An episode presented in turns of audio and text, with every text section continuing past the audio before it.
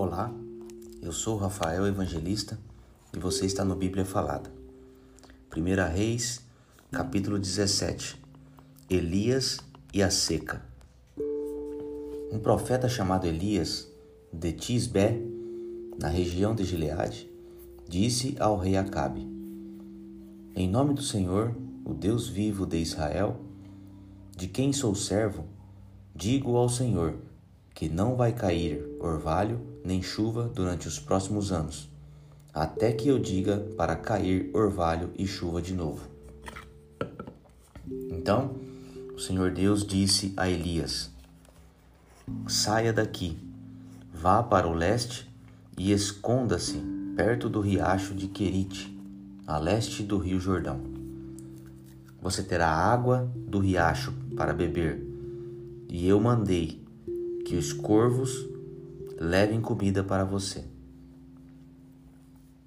Elias obedeceu a ordem do Senhor e foi, e ficou morando perto do riacho de Querite.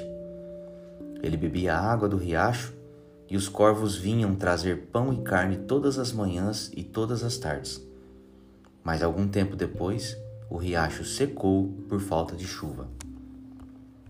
Elias e a viúva de Sarap Sara, Sarepta.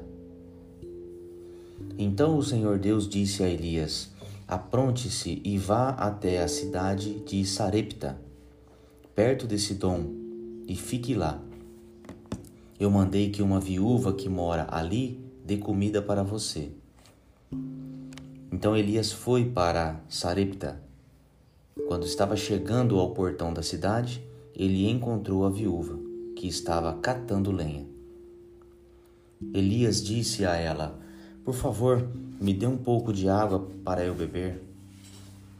Quando ela ia indo buscar a água, ele a chamou e disse: E traga pão também, por favor. Porém ela respondeu: Juro pelo seu Deus vivo, o Senhor, que não tenho mais pão. Só tenho um punhado de farinha de trigo numa tigela e um pouco de azeite num jarro. Estou aqui catando uns dois pedaços de pau para cozinhar alguma coisa para mim e para o meu filho. Vamos comer e depois morreremos de fome. Não se preocupe, disse Elias. Vá preparar a sua comida, mas primeiro faça um pãozinho com farinha que você tem e traga-o para mim. Depois, prepare o resto para você e para o seu filho. Pois o Senhor, o Deus de Israel, diz isto: Não acabará a farinha da sua tigela, nem faltará azeite no seu jarro, até o dia em que eu, o Senhor, fizer cair chuva.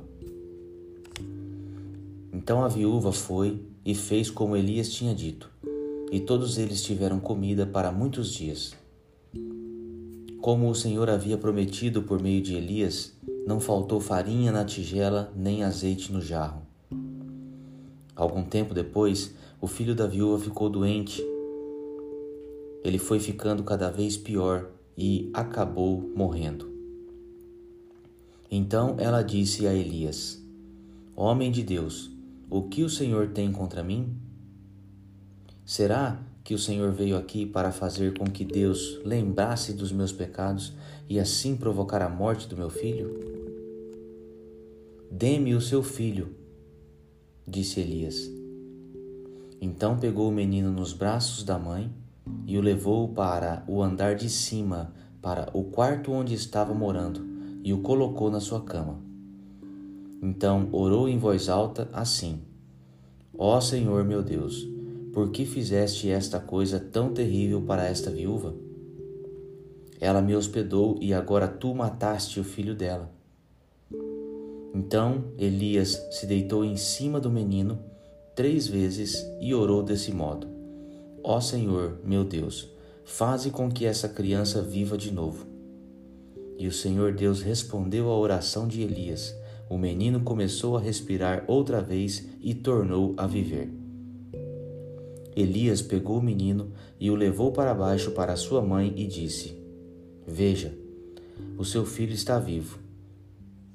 Então ela disse a Elias: Agora eu sei que o Senhor é um homem de Deus e que Deus realmente fala por meio do Senhor.